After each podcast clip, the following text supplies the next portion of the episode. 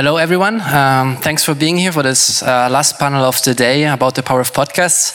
My name is uh, Alexander Damiano Ricci. I'm the editorial director of the um, podcast production agency Bull Media, the European um, podcast production agency based in Brussels, and I'm the editor in chief of the Europod network, which is the first multilingual um, podcast network in Europe.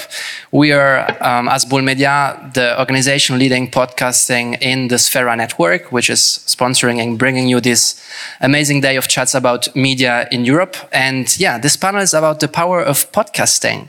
And I'm delighted here with our guests to talk about all of this.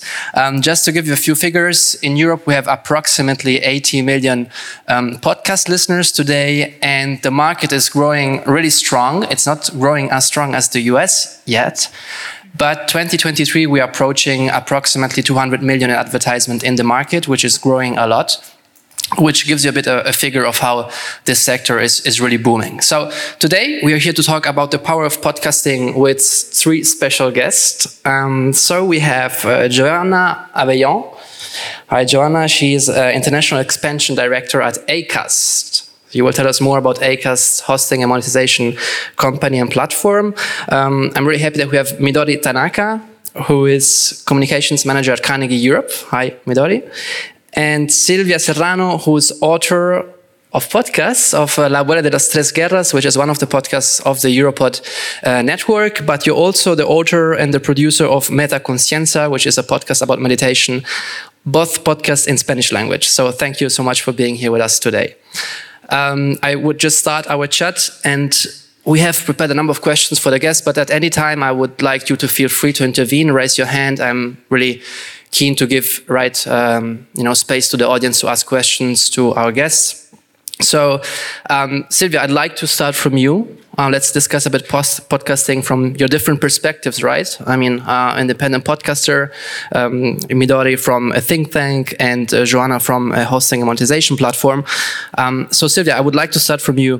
Podcasting is a relatively new tool, right, in the landscape of uh, of media. I mean, they exist since a while, we know, but there is really a boom going on across Europe right now, in different countries what is what is what is your experience in podcasting and how did it change your professional life and maybe if you can uh, tell us a bit more about your podcast La Abuela de las Tres Guerras Sure. So first, I want to thank Sfera for organizing this amazing event. I'm learning so much. I'm meeting some such amazing people. So thank you so much, and thank you so much for letting me be part of this panel talking about podcasts, which I consider my passion. So how did I get into podcast. Um, I think I've always been mm, felt connected with sound, everything that has to do with sound, podcast, storytelling, radio. I wanted to become a radio producer when I was studying journalism, um, but everybody was saying work conditions were really bad, um, and like everybody was recommending me not to get into radio. and then I, I, was really lucky because in my radio class at university, my professor was really into podcasting. So he's, I think he was the first person who told us there was professional opportunity in podcast. It was a few years ago, so he was, I think, really ahead of time. He was like, if you like sound, if you like podcasting, there's like opportunity here. And uh, he invited to class to some of the most important podcast producers right now, like uh, Isabel Cadenas, which now is the executive producer of Hoy en El País, which is the daily podcast from El País newspaper. And also José Ángel Esteban, who is now the director of Vocento, the sound and podcast director of Vocento, the, the director of the sound and podcast department. And from there, I started listening to podcasts. I think there was a really turning point for me, which was the first time I listened to a narrative podcast, which in my case, it was a podcast called Le llamaban padre. It would be translated as They Call Him Father.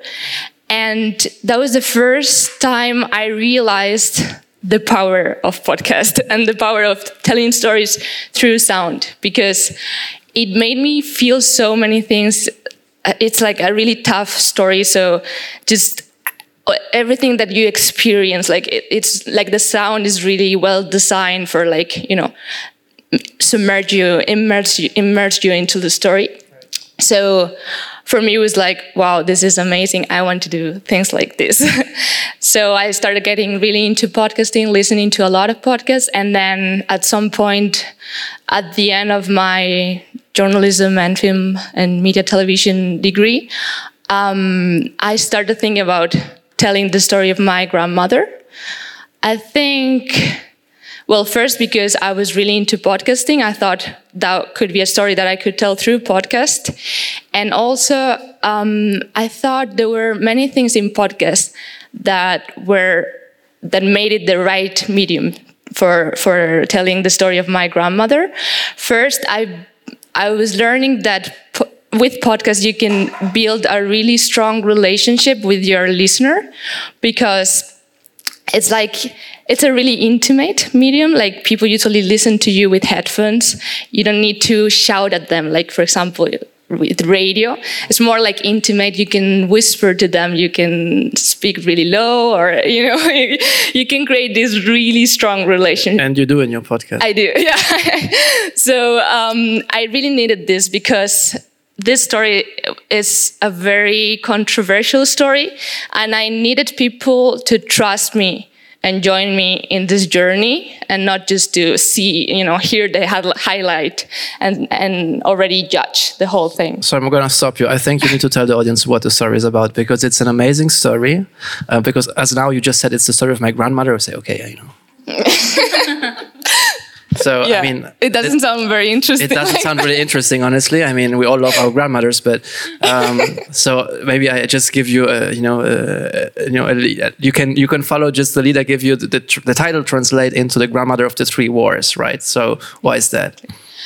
So basically, um, my grandmother uh, had to leave Spain because of the civil war, and she spent the first few years of her life in Russia, away from her parents.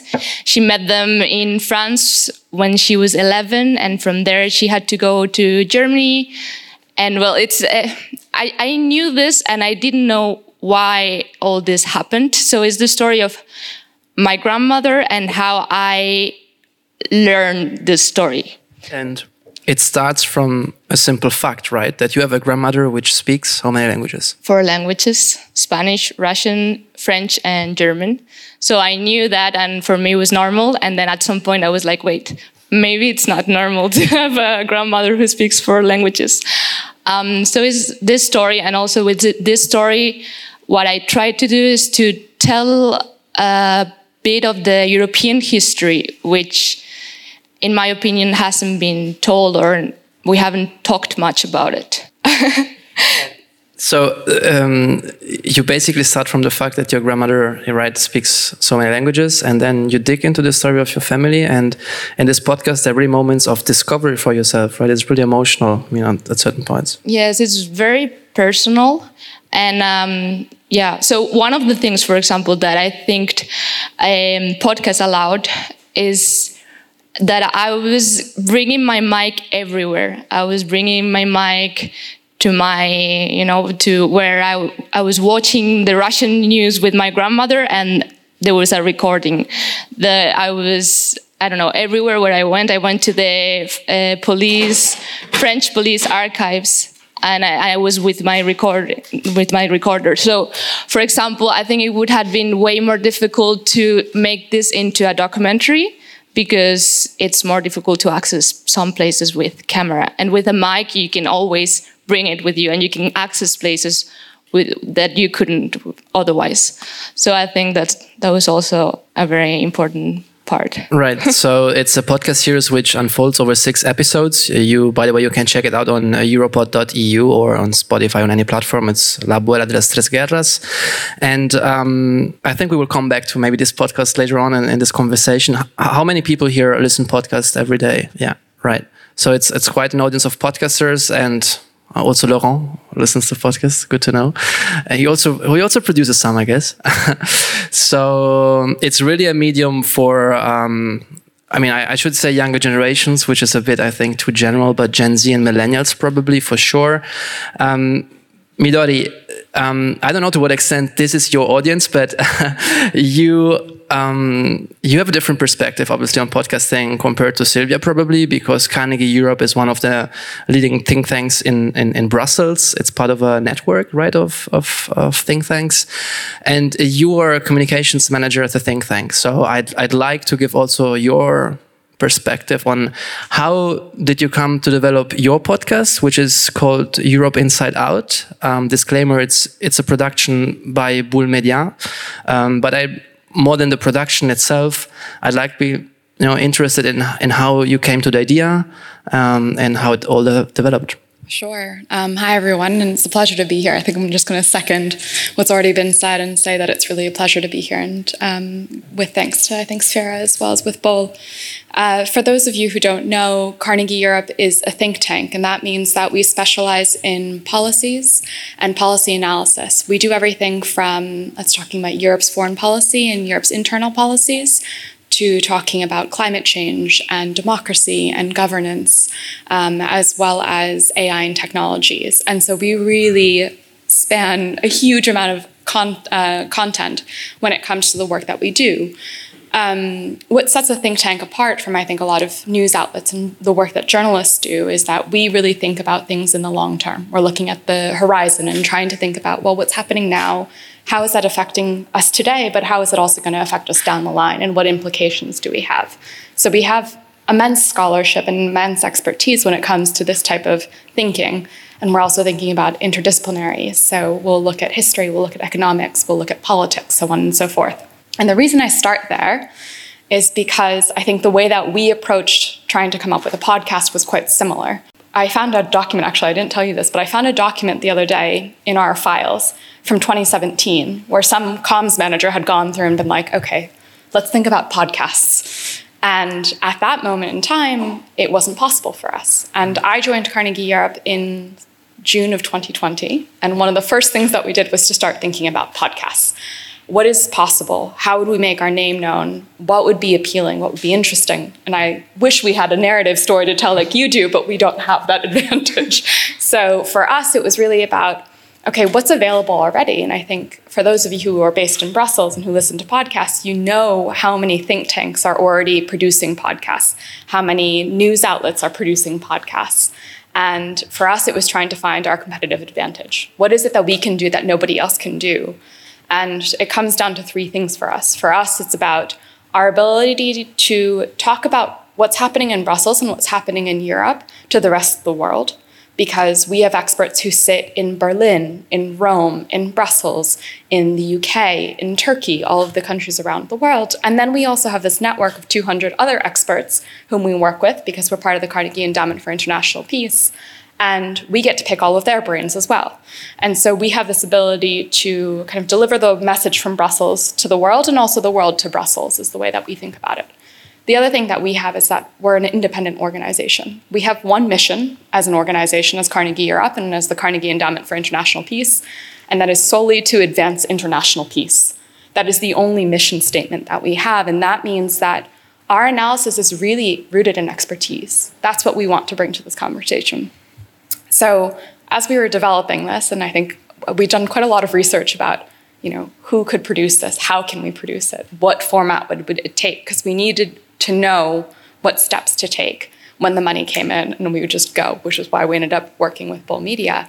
Um, and the concept that we've come up with is we have expertise, we have knowledge, and we have an understanding of what's happening in the world, unlike other people.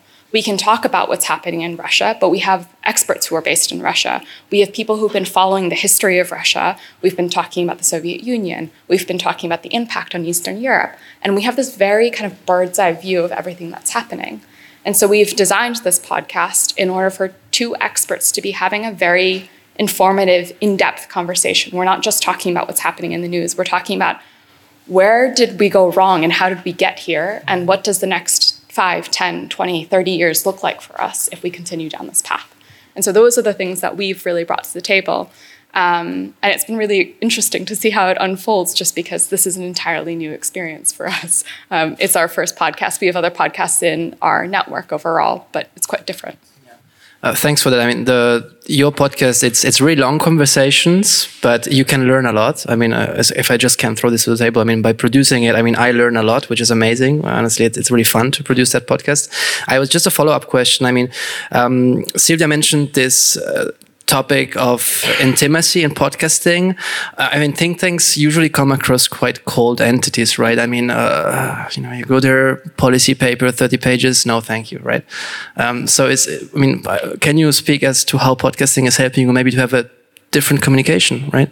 Yeah, actually, it's a really great question because, as you were saying, we're known for publishing reports. We're known for like very, very long publications, and we're known for producing videos, which are a little bit easier, but they're quite different.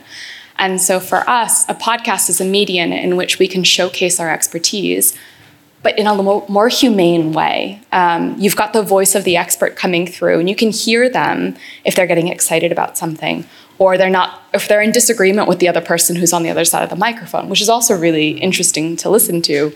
We just released the second episode of our podcast because it's just starting, and you can hear that when Olivia Lazard, who's an expert on climate and geopolitics, is talking to her counterpart who's based in the United States, Noah Gordon, and they just don't agree. And it's really fascinating because you can hear the change in the tone of voice where they go, It's a really interesting point that you've made, but I'm not sure if I completely agree with you. Okay, just, just, there have been also other things going on we cut out, right? Yeah. exactly. So it's been really fun. And I think it's really exciting for us. I was actually talking to a colleague the other day, and he was saying, one of the most frustrating things about working on these really long reports with a group of people is that you don't get to actually see the editing process. You don't get to see the exchanges between the experts as they try to figure out what details do we keep, what details do we cut out. And I think podcast is actually a form in which that type of editing happens in real time you have that back and forth between the experts as they think about, okay, well, like, let me pick up on that last point that you made, or I don't want to talk about that right now, but we'll get to it later. And we get to keep all of that, which I really like as a medium.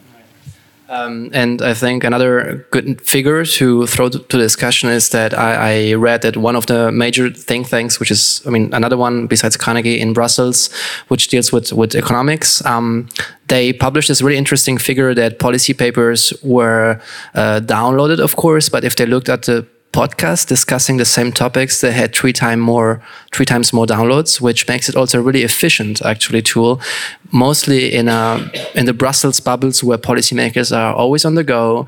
You know no one would read a policy paper going to the airport flying back to somewhere but probably you would listen to a podcast. So i think it's also can be a really efficient tool actually. Thanks for that.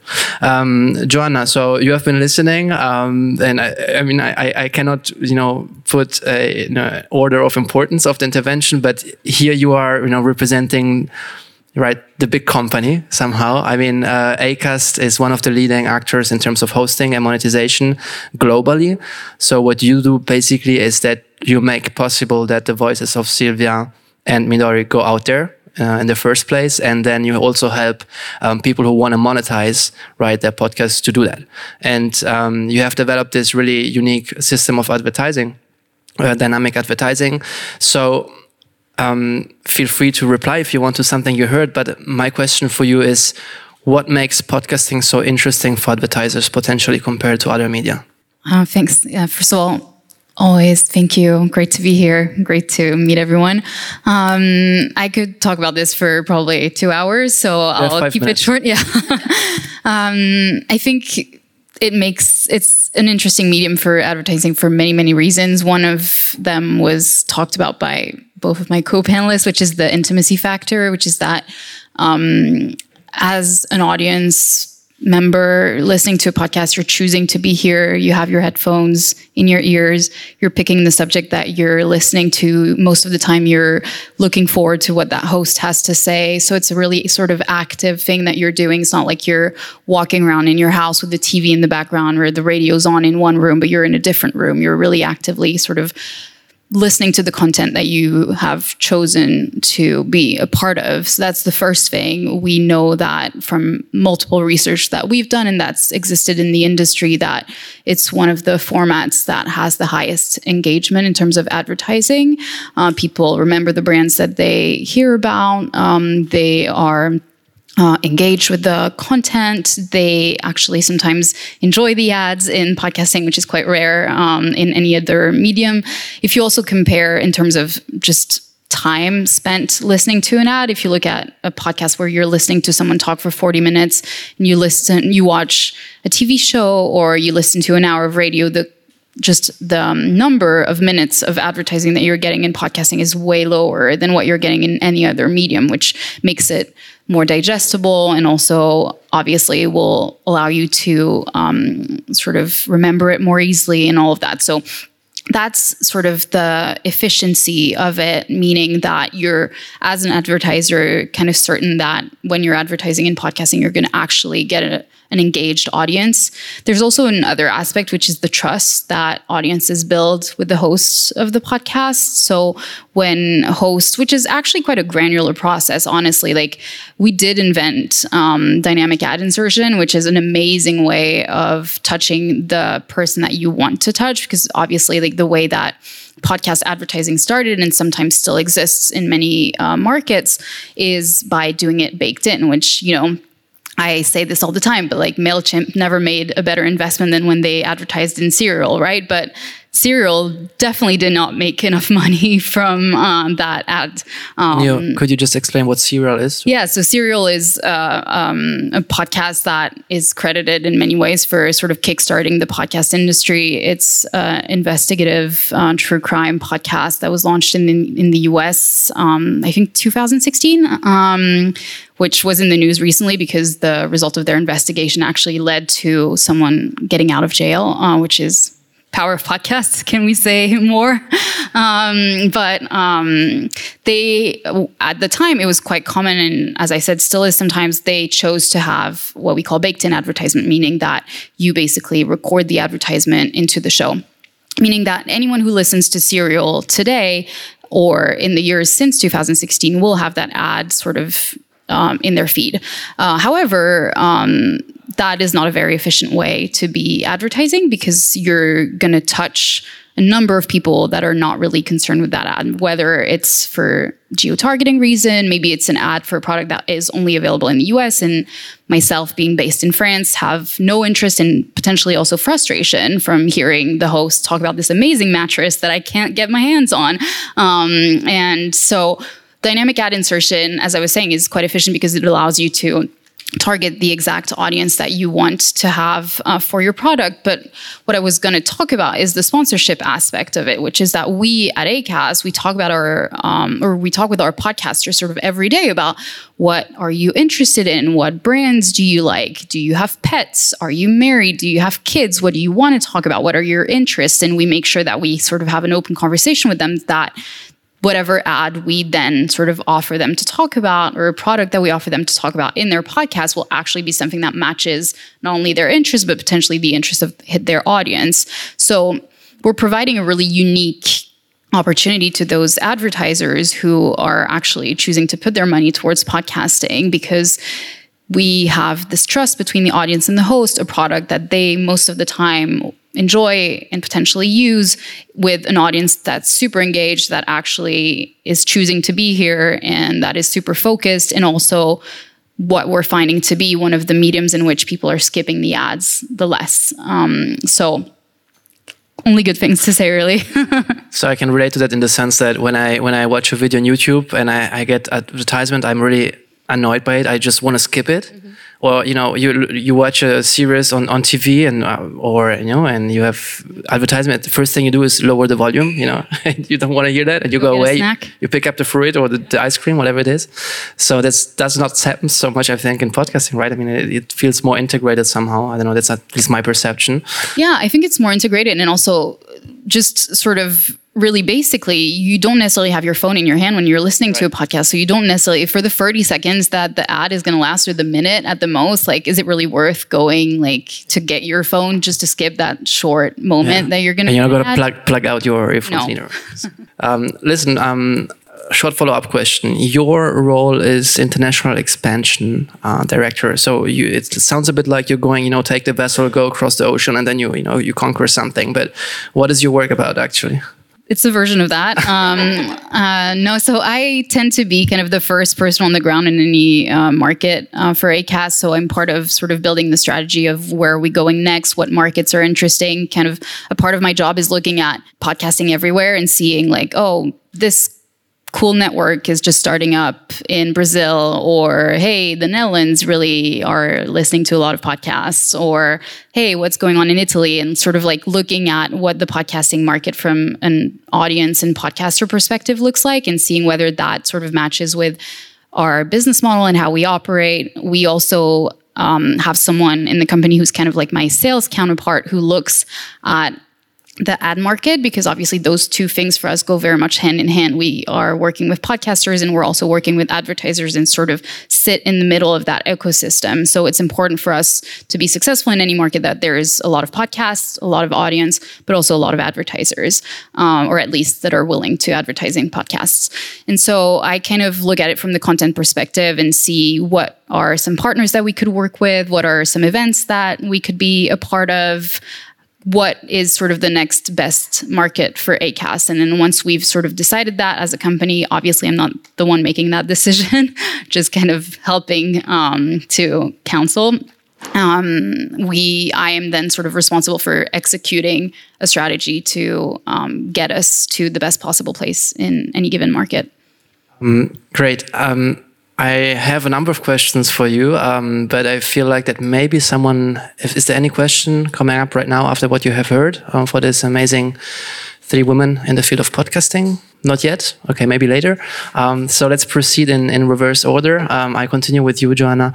So you conquer markets, you you analyze. So I think who better than you can give us an overview, right, of how the European uh, podcast market looks like. I think go wild. You have five minutes. Tell us what Europe is about in terms of podcasting. Yeah same thing could talk about this for a very long time um, i think the i was thinking about this uh, earlier and i think it's one of the coolest thing about this medium and one of the favorite parts of my job is that there is absolutely no two markets that look the same in terms of podcasting in Europe. And the reason for that is because I feel like podcasting is a medium that's built by the people um, in the sense that what I see in a lot of markets is that the way that it's um, taking shape is by who was the sort of first one who wanted to tell a meaningful story. Because it's such a young medium that what you tend to see in a lot of uh, places is that people who couldn't really find um, a place for something that they wanted to say went to podcasting quite quickly to be able to do it. And so you'll find that, for example, I'll talk about my home country, which is France, France has a very, very big sort of um, radio culture. And so a big part of the French market is sort of inherited from the radio and it's non native podcasts that are sort of replay of radio. Um, and because there's a lot of money that's injected into radio, it's very high quality uh, storytelling and it's actually quite compelling things to listen to um, in the form of podcasts. But next to that, there's a whole section of the French market and especially when it started, that's sort of women driven because women in French media were just realizing that there was no space for their voices.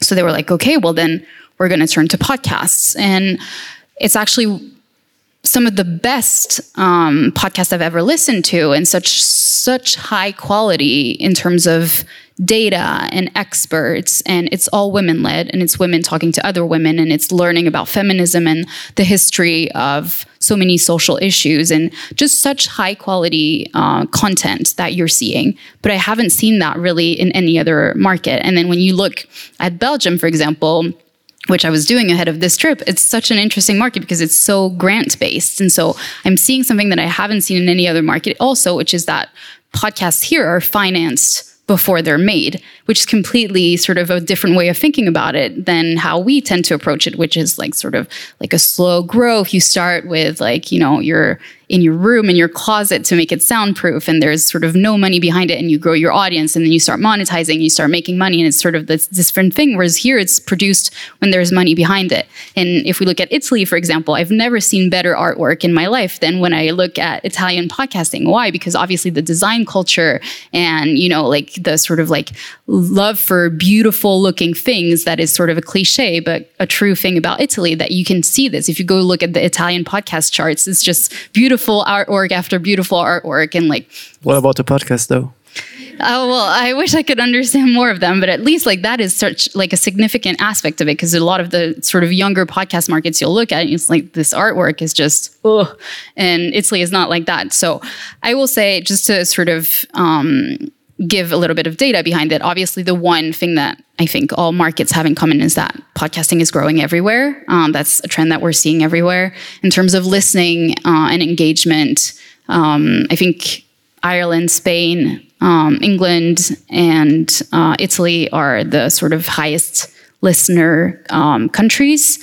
Um, and yeah, in terms of actors, it really depends on i feel like who started it first. You'll see a country like spain which has a major major media Prisa who's kind of like taken over uh, the whole industry. Uh, you'll see uh, markets where it's really indie based like the netherlands which is a lot of indie networks just sort of like um, sort of buying and catching all of the independent podcasters and really professionalizing the industry. So yeah, it's really hard to give trends. It's very different, but it's growing. I mean, I, I find it honestly fascinating how these, you know, cultural aspects you, you sketched, um, you know, um, come up also in the field of podcasting. Thank you for that because I, I mean, and I, I, didn't know that honestly. I think that it's rare to, to hear that.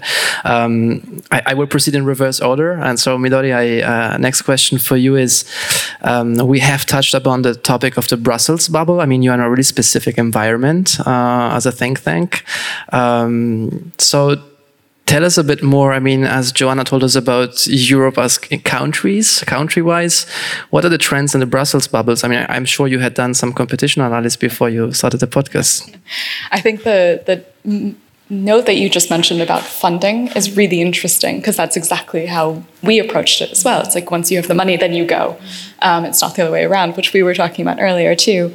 Um, I think when we did our competitors analysis, we were very much looking at our sphere, right? And so we were looking at think tanks and we were thinking about what are they doing? How are they doing it? Why are they doing it?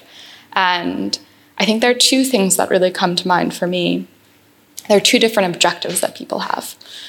One is what we talked about earlier, which is how do I get somebody to be interested in a 30,000 word report and how do I even begin to hook them into that conversation? And I think podcasts, in that sense, are very, very helpful. I think people tend to do it. I think there's another also aspect to it is how do we as think tanks start to think about responding in real time? Um, there's this interesting for me personally, and I don't really say this on behalf of Carnegie, but just from my own experience, I think there's this really interesting overlap right now between what media outlets are doing and what think tanks are doing. There's this expectation from think tanks that in order to get you know views, because we're all looking at website analytics, right? People should be focusing on what is happening in news, how can I respond to it, and how can I respond to it as quickly as possible. And I think podcasts, in a funny way, offer that type of medium. And so, for me and from my perspective, that that results in a couple different styles of podcasts in terms of structure, it means that either you have like a private roundtable style where you've got four people who are all talking about the same thing and who are bringing different perspectives, or you've got this like Q and A, really sharp and snappy. Mm-hmm. Um, I think for those of you who are based in Brussels, you probably listen to like EU Confidential, and I think EU Confidential does a really good job of combining those two things. They have a section that's a private roundtable, and they have a section that's Q and A. Yeah. Um, and it, it just creates two very specific types of podcasts in this world. And so, what I was saying earlier of like, how do we make this different? How do we make our product different? Is giving space um, to two different voices who just, they really are experts and they get to talk about how like smart they are in a way and how they can teach you everything. Um, and so, for me, I think that's been really striking.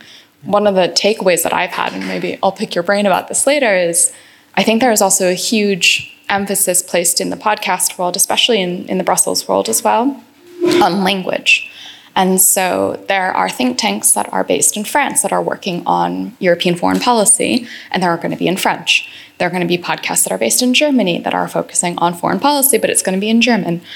There are podcasts that are in English, and they're really targeted towards European policymakers. And so something I was saying to this group earlier was like, Brussels policymakers with if you have this expectation that your audience is going to be Brussels policymakers, people will throw around acronyms like there's no tomorrow.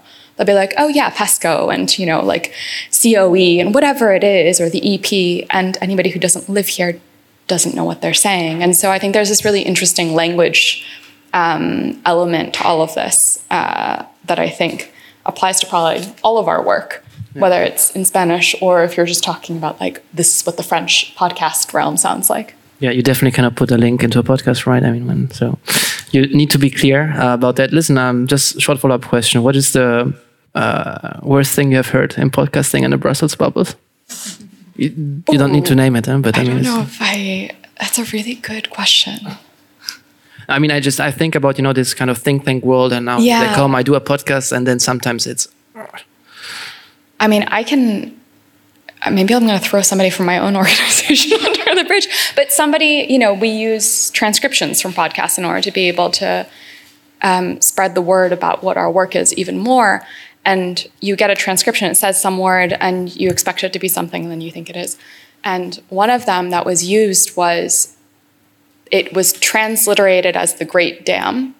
And even I had to go through and be like, what is the Great Dam? And I started, I knew it was in a country, and so I was kind of like Googling to be like, what is, and it's not the Great Dam, it's the GERD Dam, but the GERD Dam is G E R D as initials, and it stands for something entirely different. So, you know, sorry to the person I've thrown under the bus, I think that's just one example. Very good. Um, Silvia, so your most beautiful podcast is La Abuela de las Tres Guerras, of course, uh, and we, we heard about that, but you have created also another beast, um, which is called Meta Conciencia.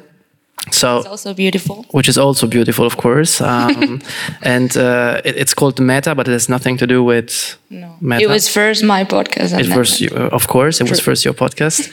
Um, so don't be shy to tell the numbers what is that is hitting that podcast, please. Um, uh, but tell the audience what is Meta Conciencia about. So, Metaconsciencia is my Spanish meditation and spirituality podcast. Um, I started in February 2021, and right now, well, it, last August it reached uh, the 500, uh, like half a million streams, and uh, right now it's around 20, like 200,000 monthly streams, which is pretty impressive. Like I, crazy, no? Yeah, and it's being, it has grown organically, to be honest. Like, um, I started, I uploaded some episodes in February. And I was busy with other things, kind of forgot about it. And then in December, last December, I looked, I looked at the metrics on Spotify and it was doing really well. So I was like, I was impressed and I started uploading weekly. And from there, it's, it's having, it's grown really fast. And yeah, I'm really surprised by that. And I think when I try to understand why it has grown like that, uh, well, first, I think one of the things that I did right, probably, is that um, I convinced the Spotify algorithm that my content was good for recommendations and like for their audience because like most of my audience is on Spotify, like 98% of, of my audience is on Spotify. So I think that was a, a very important tool. And then apart from that, I think one of the keys that it's evergreen content. In other words, it's content that doesn't expire. Like people can listen to a guided meditation now or in three years and it's going to be useful. It's not something that you need to listen this week and then is never is not useful anymore.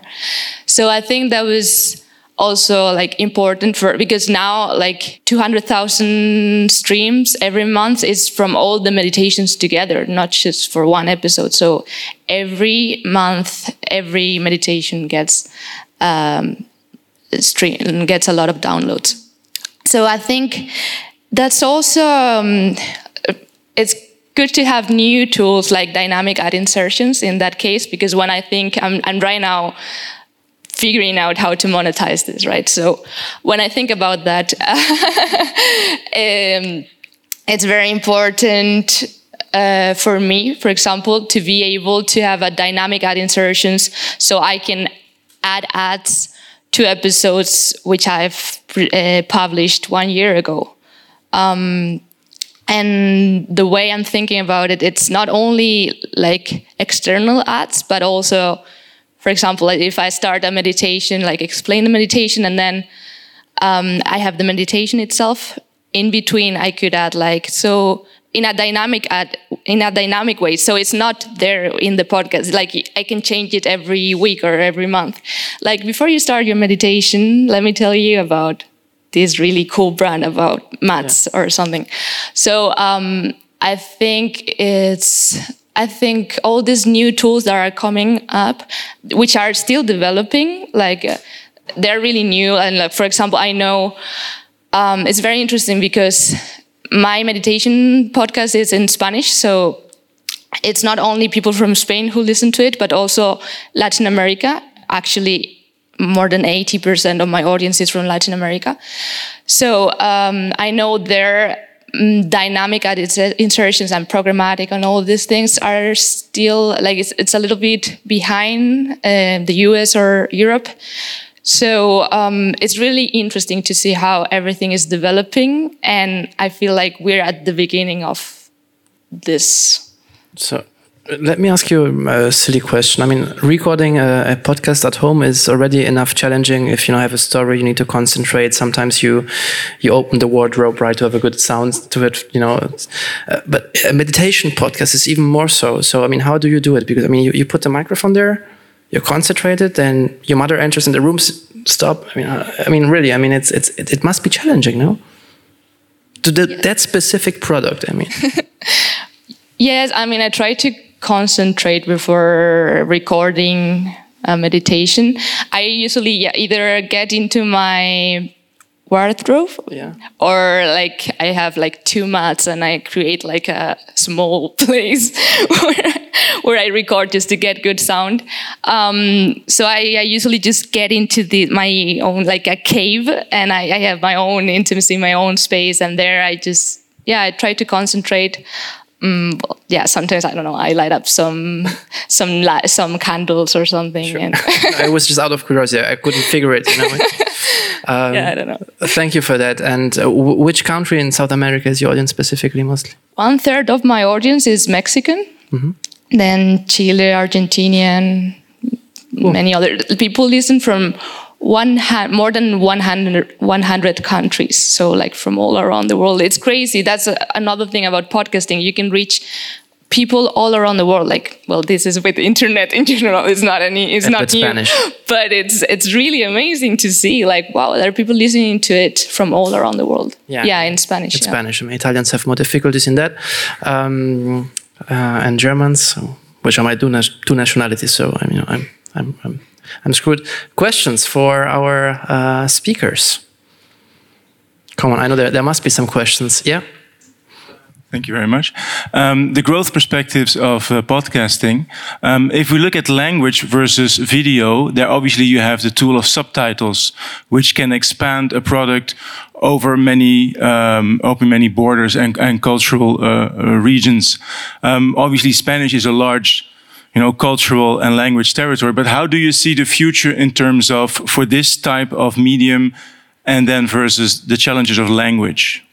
I can give my answer, but um, that's very true, and we definitely see that. That you know, we see many podcasters who speak language languages that travel very well, that have sort of split audiences in the same way that Silvia does, where we'll have people with a UK podcast with a big audience in Australia, US, all of that. Of course, I think obviously podcasting is what it is and we can't make it something else. We can't add subtitles to a podcast. That sort of defeats the purpose. Um, so I don't know that this is necessarily a problem that we need to fix in the sense that there is an audience for the podcast in the languages that they exist in. Um, in terms of how to sort of move that needle a little bit, I do think that there is a lot of room in sort of developing formats uh, that are similar in various languages, uh, which obviously I think can only apply to specific types of podcasts if you want to do it successfully. Um, I've seen examples of it being done super well and super poorly, um, but you you really see uh, specifically co- companies like Wondery, for example, doing an amazing job at doing that, where they have a format um, that works really well. Most of the time, they sort of kickstart it in English, but then they develop it in uh, different languages and launch it in uh, many different countries. And I think one of the keys in that is sort of really thinking about it as something that you're launching in a new country, a new culture, uh, not just thinking about what's a translation agency we can pay to translate this content and just put it out in another language. Um, so I do think that if you have a podcast that works well in a format that could potentially sort of easily be adapted to a different language, that's one way of looking at it. But if I'm completely honest, I don't know that that problem is necessarily a problem that we want to fix because I also think that there's value in sort of seeing podcasting as something that is for a specific audience with the limitations of that, but also the engagement of that.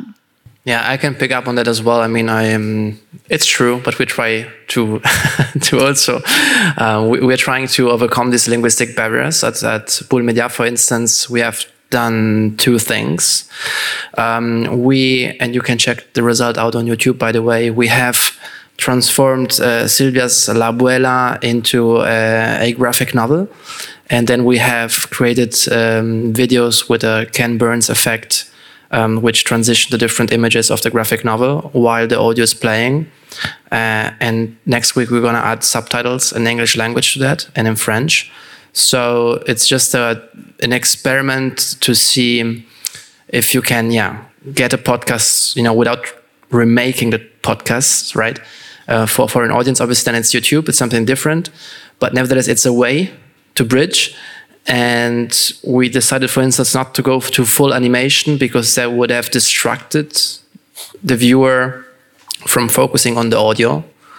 Um, by the way, it was not cost efficient neither. Um, but yeah, so this is a one solution we came up. Um, and Silvia can comment on the results. I mean, about uh, how, how that how that came came up. Um, and the second thing we are trying to do right now is really to go into remakes of podcasts.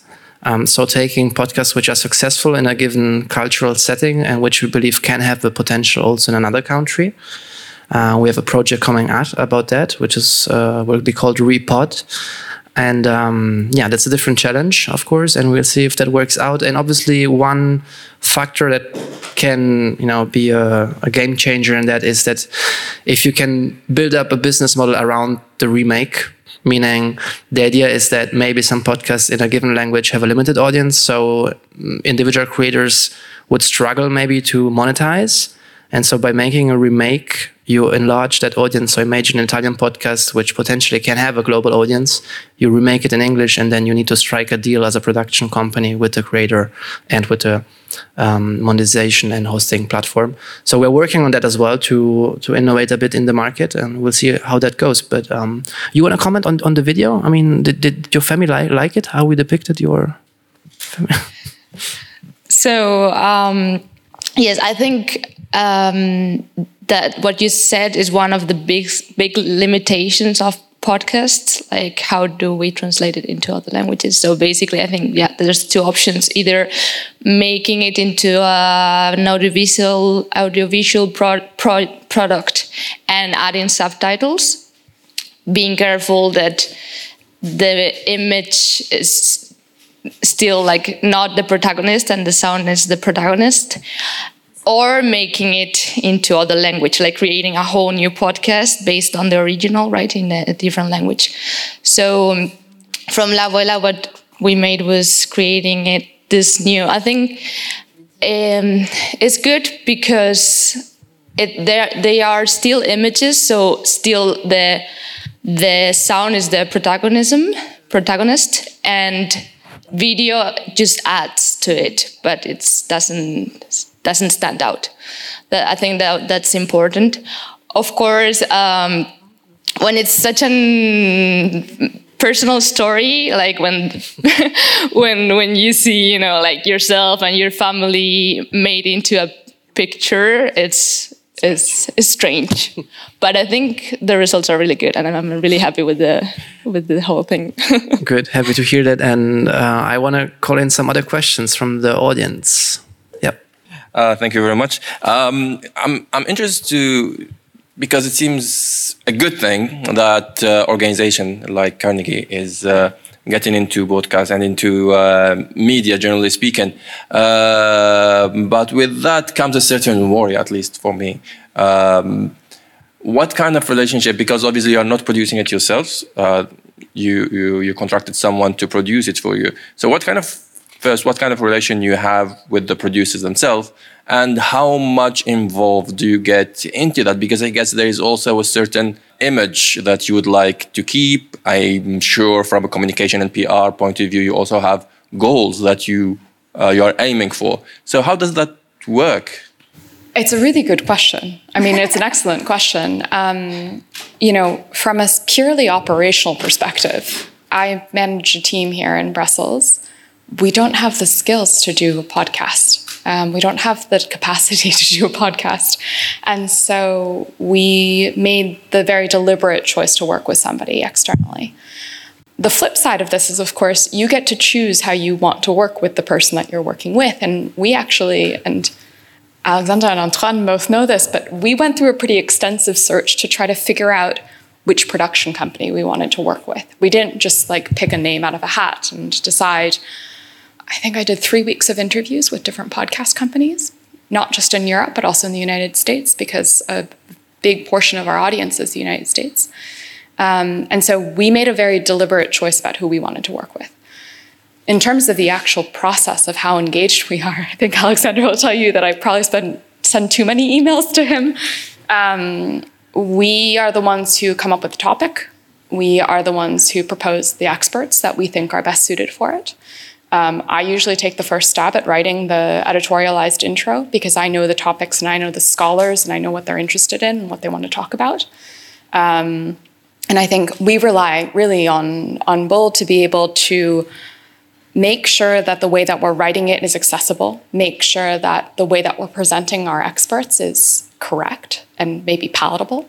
Um, but I don't think I don't feel as though I've lost any creative license or have um, given away any of our independence because in the end, I'm the one as well who ends up looking and saying, okay, this cut makes sense. This one I'd like to keep. I don't want to get rid of this phrase because I think it's actually really important. Um, so I really see it as a partnership, I suppose. I don't know how you want to. Yeah, I mean, um, I, I just can say that we insisted on a couple of elements in this specific instance of Europe Inside Out, which was making, I mean, it's still, maybe it will change in the future, I don't know, but we have this big debate about whether the podcast should start with, hey, this is Europe Inside Out, and we are Carnegie Europe, which I hate. And I told Midori, don't do that, because, you know, people want to listen to the topic, so just, you know, go straight to the topic, go with that, you know? And so we have this editorialized intro, and then after editorialized intro, if you're interested to listen, then I take, you know, 30 seconds to tell you, by the way, I'm Carnegie Europe and, you know, my name is so. And we have, you know, you got feedback about that. You know, we're still seeing if that's, if this is going to work out in the future. We hope so. But yeah, Ben, I, um, yeah, I mean, there's a number of things which, but I think it's a good interaction. Yeah. I mean, yeah, it's just really interesting because it also helps to widen our own perspectives, I think. Like I said, like we're, I work at a think tank where experts talk about their expertise all the time. Like they, sleep and dream about all of these different things. And so to be able to introduce their world to anybody else is quite a challenge to begin with. And I think having actually somebody from the outside to be like, GERD doesn't make sense, somebody needs to tell them what GERD is, is a really good reminder that we don't work in a bubble. Like this is the Brussels bubble, perhaps, but we don't work in a bubble. We need to be able to interact with our audience who's actually listening. And that, I think that's actually really interesting that you were talking about you know, Latin America and how much impact you have in Mexico, because our biggest audience is the United States, which maybe is expected. Our second largest is Belgium. Our third largest is the UK. Like, you never know what you're going to get. And so you have to make it as um, uh, there's like a baseline that is required, I think, for, for podcasts to succeed in this world. Um, questions? Other questions? Yeah, please. Um, thanks for your comments. I, am interested in, in podcasting in the Brussels bubble. Um, I've listened to quite a lot of think tank podcasts, and they're terribly dull and very poorly made. And so it's interesting that you should choose to work with a production company because I don't think they all do that. I think they often just sit around a table with a mic, and that's that's the podcast, uh, which is. Um, so I'm just I'm just wondering. Also, you spoke about your audience, and you're probably aiming at policymakers. But I wondered also if you might reach a broad audience because I also think Brussels is just there's so much very dry material, but it is important, but somehow it never reaches. It seems to never get beyond a certain small group of people. Um, and I just wondered if you thought about that. And you said you've spoken about your listeners in the US and or elsewhere. So was that sort of in your thinking when you when you started this project? Yes, it was very, very intentional. Um, and I love the fact that you bring up the point that a lot of podcasts here in Brussels are have horrible sound. Like you would be offended, I think, by the way that some of the sounds come across because they're not using proper microphones. I mean, we uh, made a very deliberate choice again to figure out what the best mic was going to be, purchase those mics, and then send them to all of our hosts because we want the sound to be crisp. We want it to sound professional um, it's distracting otherwise. um, in terms of our audience, it is something that we thought about. Again, I think for us, one of the best pieces of feedback I've gotten so far about our episodes is that it makes you curious and you want to learn more. And for me, that's an objective that doesn't just apply to policymakers. Of course, you want to reach the policymakers, but you also want the people who live here, who are interested in European foreign policy, even if they don't live in Europe, to be like, oh, actually, I should I should read up on whatever it is. Maybe it's CBAM, maybe it's the European pol- political community, could be anything. But you want to kind of spark that interest. And so for me, I think the audience is beyond the policymakers. It's about actually, I think I said this in one of our introductory calls. We want to reach an English speaking audience because our podcast is in English that's just interested in European foreign policy.